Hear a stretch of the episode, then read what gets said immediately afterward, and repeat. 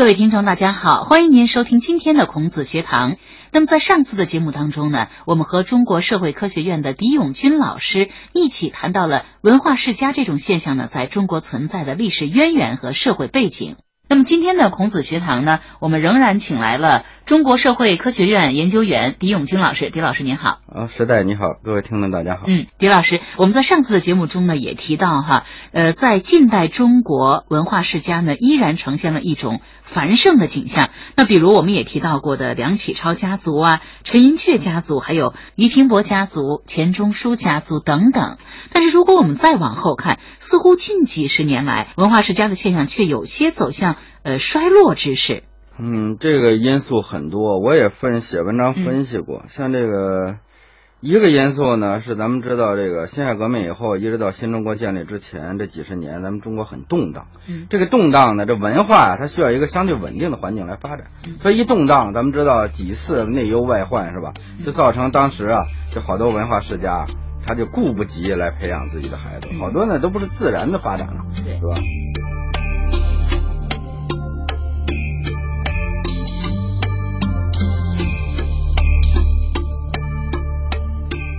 解放以后呢，按说咱们知道到现在，咱们已经六十年，大陆没有过战争，这可以说在中国历史上很少见的。为什么经济能发展的这么好？因为中国人是非常聪明的，只要没有内战，没有外国来这个侵略的话，中国很快就会发展起来。尤其是改革开放那三十年，是吧？咱们知道中国是突飞猛进的，但是在这几十年呢，尤其是前三十年，他这个当时的政策呢，对于这个文化，他给定位为这资产阶级知识分子，是吧？尤其是人文知识分子屡受重创。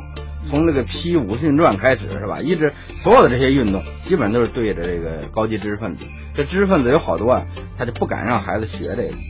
再一个呢，好多孩子他也没有机会再学，出身不好，大学不让上。所以等这个改革开放以后，这些人呢，好多就已经中断了。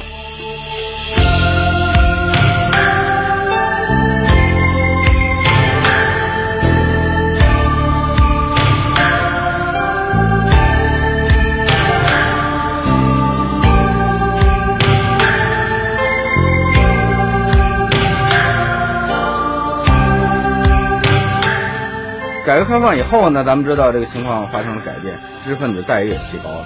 但是马上呢，拜金潮又来了。那现在因为人文知识分子就是搞文史这一块，它是一个长线的工作，它不可能短时间内就能够发财，所以致使这个急功近利之徒啊，都觉得学这东西没用。中国人就讲究什么叫有用，什么叫没用，而且是等着急用，是吧？所以现在好多这个人呢，他就对这个东西没有兴趣。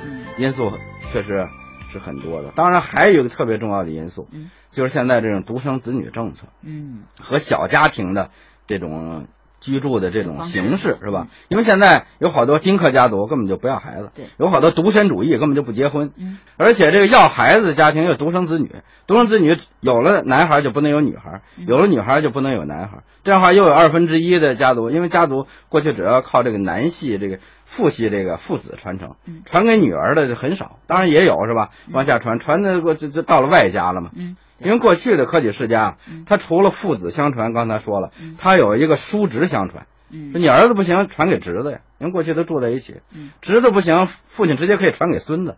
现在三代在一起住的家族几乎很少，所以现在啊，遇到的挑战是多方面的。当然，咱们在这儿谈这个问题呢，有它一定的现实意义。就是现在海外的华人同胞，是吧？他们呢可以说可以生几个孩子，这里边差不多还都能够有一种传承的可能。俗话说“龙生龙，凤生凤”，一个人的成才究竟是基因决定，还是环境使然？中国古代社会，咱们知道非常重视文化本位，而且呢，它的血缘、地域等等这些因素啊，在这个世家的发展当中呢，起过非常重要的作用。久而久之呢，就形成了一种传统，我们把它叫做家学。中国社会科学院人类学和民族所研究员狄永军博士做客孔子学堂，在中国近代文化世家的故事中，解密家学传承背后的文化基因，看文化世家究竟是怎样炼成的。那其实，呃，要是说到这个嫡传来讲的话，的确像您说的哈，嗯嗯中国在古代嘛，一般是各个方面的这情况呢，比如说男尊女卑的问题，对对还有这个血缘的问题，都认为是应该是男子是作为一个传宗接代或者是传承呃家族这个本位的这么一个呃一一条线一条主线哈。对对。那么我们中国还有一句话叫这个门当户对哈。嗯。其实作为一个文化世家来说的话，那么呃这个世家的每一个人的婚姻其实也是受到这样一个世家的影响。对，因为过去的门当户对啊，从过去的这个中国历史上看，它有一定的合理性。嗯。因为门当户对，往往这家族的地位啊。和这个价值取向比较接近，这样的家庭环境成长出来的孩子，他们将来结婚以后，他们不容易发生比较大的分歧，至少世界观、价值观对比较接近。所以过去的这些文化世家也都是联姻的，嗯，他们互相之间都联姻，而且这种基因呢，咱咱们知道这文化世家毕竟都不笨，所以过去那些大家族，他们的这个家族所找的那个夫人呢，往往也都是大家族的女孩。一个有德的女人，过去讲究。可以旺三代啊，第一旺夫，第二可以旺子，第三旺孙。因为过去他这一直的孙子他也管带嘛。对，这些人他的价值啊是间接实现的，是靠培养他的子女而实现的。对，实际上有好多人，他们这个夫人起的作用是很大的。是。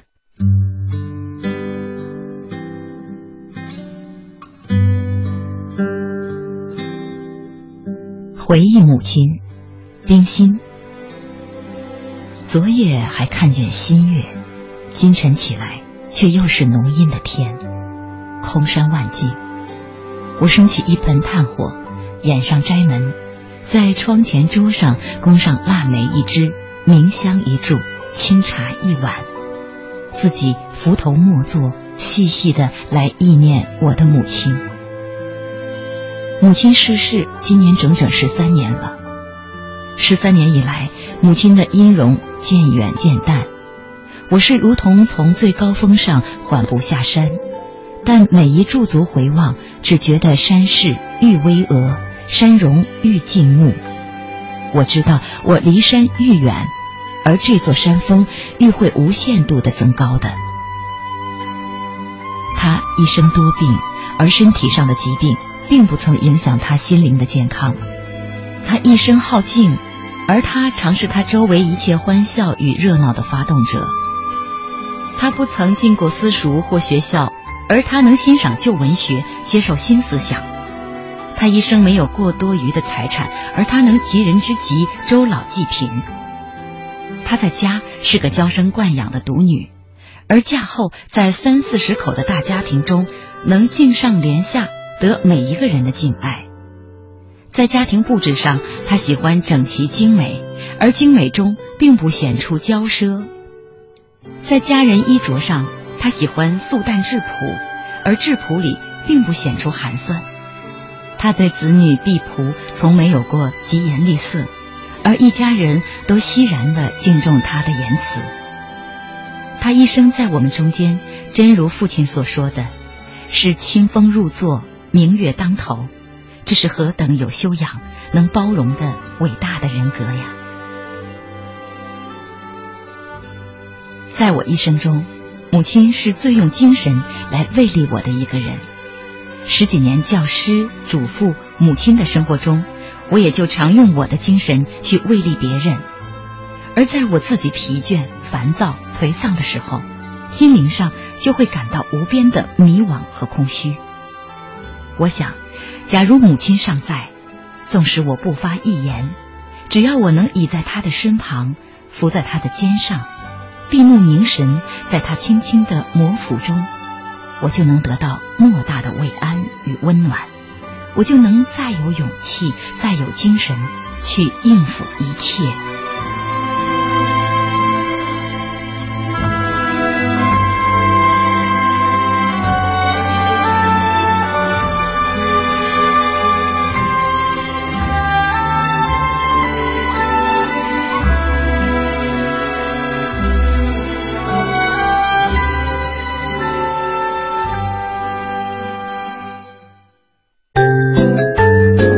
话说，龙生龙，凤生凤，一个人的成才究竟是基因决定，还是环境使然？中国古代社会，咱们知道非常重视文化本位，而且呢，它的血缘、地域等等这些因素啊，在这个世家的发展当中呢，起过非常重要的作用。久而久之呢，就形成了一种传统，我们把它叫做家学。中国社会科学院人类学和民族所研究员狄永军博士做客孔子学堂，在中国近代文化世家的故事中，解密家学传承背后的文化基因，看文化世家究竟是怎样炼成的。那么，我想，近代工业革命呢进入中国以后，尤其是现在更加的这个改革开放了，嗯，新鲜的事物层出不穷。嗯。再说，我们又又有了这个网络哈，这样的这么大的一个接受这个信息的媒体，嗯。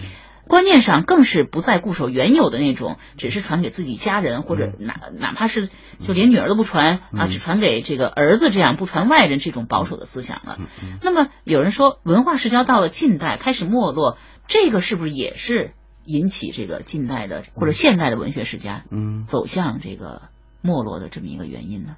当然，这个从各行各业来说，这个家族的影响都是在缩小，在至少在中国大陆是这个样子。嗯，因为过去所谓破四旧嘛，是吧？就包括旧风俗、旧习惯，像这种聚族而居这些东西啊，嗯。包括这个血缘关系之间的这种互相关照啊，嗯。都在被破除之列，这有一定的进步意义。嗯。那现在咱们回头看世家，我觉得应该肯定的几点，就第一呢，就是作为一个家族的价值取向，还是应该让孩子受更良好的教育，嗯。尽可能多的让他受正规良好的教育，嗯。这个应该是有永恒价值第二就是这种遗传的因素应该考虑进去，嗯。也就是说龙生龙，凤生凤，耗子生来会打洞，是吧？嗯？就这种遗传的这种对于某些方面的敏感嗯，这个可以说不要轻易的破除。实际上，这个知道文化史的人，了解文化史的人呢，都应该注意到这种现象。嗯过去这种父子相继啊，祖孙相传，不只是文化，嗯，其他的某些技艺也是这个样的。嗯好多这个家族，比如学医的，嗯对吧？他也是一家子一家，都是世代行医。像这种情况，还有好多工匠也都是世代。嗯这个这种传承啊，容易把一种事业推向高峰，因为他把这个过去讲最不保守的就是交给孩子，是吧嗯？他这个会非常尽力的学教他，然后学呢也会非常尽力的学，嗯而且对于某种东西的这种敏感，它带有一定的这个遗传性。嗯你比如说音乐家是吧？他对音乐那种敏感，对于细微的那种音低或者音色是吧？还有这个呃节奏的这种捕捉嗯，这个就容易使音乐家的孩子特别容易成为音乐家。如果干别的可能就没有优势，包括体育是吧？比如打篮球，本来他个儿也大，他的孩子肯定个儿也大，嗯然后从小就玩这个篮球，他球感就非常好，是吧？嗯所以最后就特别容易成为顶级的这个运动员嗯等等。包括过去的书法，知道书法史的人大家都知道，书法带有相当的家族性。嗯你比如说王羲之、王献之，实际上王羲之他们家族不只是他们两个，嗯你看包括一直传到他的后边的智勇和尚等等，这这些都是他们王家的人。嗯而且这个再到后来，咱们知道欧阳欧阳询也是，嗯欧阳询他也是大欧阳小欧阳，到了米芾是大米小米，嗯到了赵孟頫是大赵小赵等等，他都传好几代了。嗯所以现在如果要是把这个优势要是忽略了的话，这也是咱们中国文化的一个损失。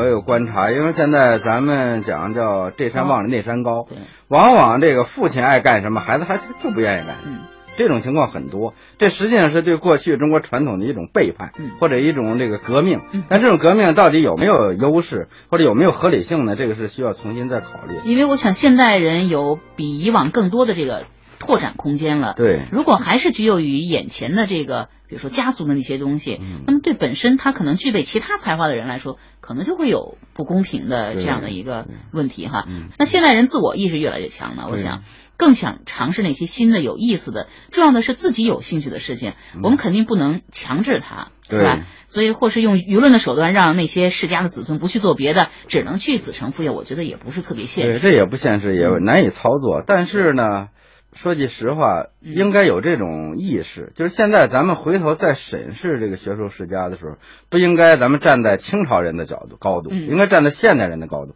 所以这个，我觉得现代人咱们提倡叫实现自我也好，嗯是吧？然后这个还有现在叫因材施教也好吧，嗯这些因素综合起来考虑，对于任何一个父亲母亲，在考虑自己的孩子将来做什么事情的时候，如果有这种这个文化世家的这种视野和这个意识，总比没有要好。俗话说：“龙生龙，凤生凤。”一个人的成才究竟是基因决定，还是环境使然？中国古代社会，咱们知道非常重视文化本位，而且呢，它的血缘、地域等等这些因素啊，在这个世家的发展当中呢，起过非常重要的作用。久而久之呢，就形成了一种传统，我们把它叫做家学。中国社会科学院人类学和民族所研究员狄永军博士做客孔子学堂，在中国近代文化世家的故事中，解密家学传承背后的文化基因，看文化世家究竟是怎样炼成的。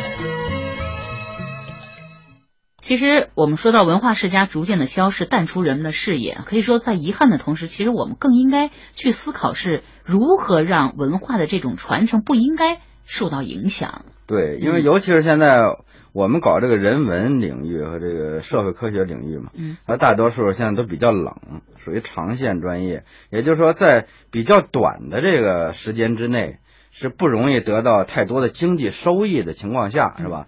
这就需要一定的理念来坚持，这种坚持是必要的。嗯，不然的话，这个对于能挣钱的行业趋之若鹜，是吧？嗯，然后把自己的这个。需要传承的这种历史使命给冷落的话，嗯，那从这个整个国家的角度，这也是一种损失。对，就从这个角度，我才关照的这个情况。比如说文史这种东西呢，学历史的时候，我导师就说：说你要想发大财，不可能。嗯，而且你想很快发财也不可能。嗯，但是历史它有一个什么样的好处？那就是越老它就越能体现价值。当其他的好多热的这个专业已经淡出的情况下，嗯，那你这个专业的优势就突出出来了。嗯，那在我们的社会当中，通过这个学术教育啊，老师和学生之间的这个。文化传承，哈，那通过社会的这种宣传，提升整个社会对文化传承的这种参与，我想从某种程度上，也许可以成为这个对消失的文化世家的一种弥补。对，应该是这个样子。我也在考虑这个，因为这过去咱们中国讲究五尊，就是天地君亲师嘛。嗯，天和地是虚化了的，天父地母是吧？君呢就是皇帝，因为一般的人和皇帝是很远，这实际上是虚化的。实际上这个君呢，就可以诠释为国君，国君实际上就相当于你的上司。在一个小的领域里边，比如县里边就是县长，一个企业里边就是总经理，那这都是君。然后实际上影响一个人最影响最大的就是亲和师。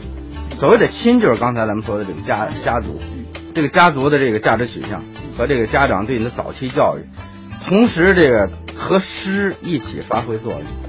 现在你不可能不受正规的学校教育。过去咱们也知道，像鲁迅，他最后也是送的三味书屋了。但是这个老师到底是谁有水平，家长要懂。所以这个真正的非常聪明的家长，他会给孩子选非常合适的老师。他把这个老师认定，这老师确实能够把孩子教出来，所以最后的老师通过教育，把他这个学术呢也传承给自己的学生。因为咱们知道，真正传给自己的儿子呀，往往过去都是义子相教，他自己的孩子有时候他反而不听，你只能在很小的时候教他几年，到了一定年龄都要送他去学。你可以教别人是吧？包括好多私塾先生，他教别人的孩子不教自己的孩子是吧？让换着去教，往往这个老师的选择就能看出一个家族、一个家长的眼界。和水平，他选对了老师，这老师呢就能够把他这个学生带出来。尤其像现在，因为我们也是有老师的，从硕士和博士开始，基本都是有对应的导师。这个导师对于一个学生的塑造其实作用也特别大。而且到最后，如果要是时间长了的话，甚至有的时候老师会把他的学问都传给学生，而不传给儿子。像我导师最后，因为他的孩子后来也没做这个事情，最后他等于是把学生都传给了学生。像我们这个典型的，因为你不是世家出身。那最后实际上就是属于师徒授受，就等于是老师一代一代传。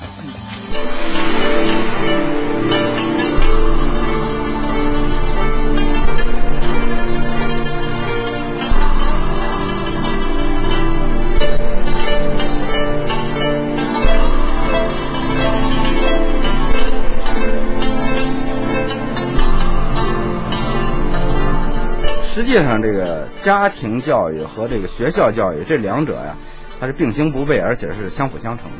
嗯，咱们强调家学，主要是一个价值取价值取向，再一个就是早期教育，还有择师这一块。那真正的正规的学校教育，和这个家族教是不冲突的。好，听众朋友，那在接下来的几期节目当中呢，我们就会把目光啊聚集在中国近代历史上几个著名的文化家族，听狄永军老师讲述他们的故事，看这些文化世家究竟是如何炼成的。好，听众朋友，今天的孔子学堂到这里就结束了，感谢各位收听，再见。再见。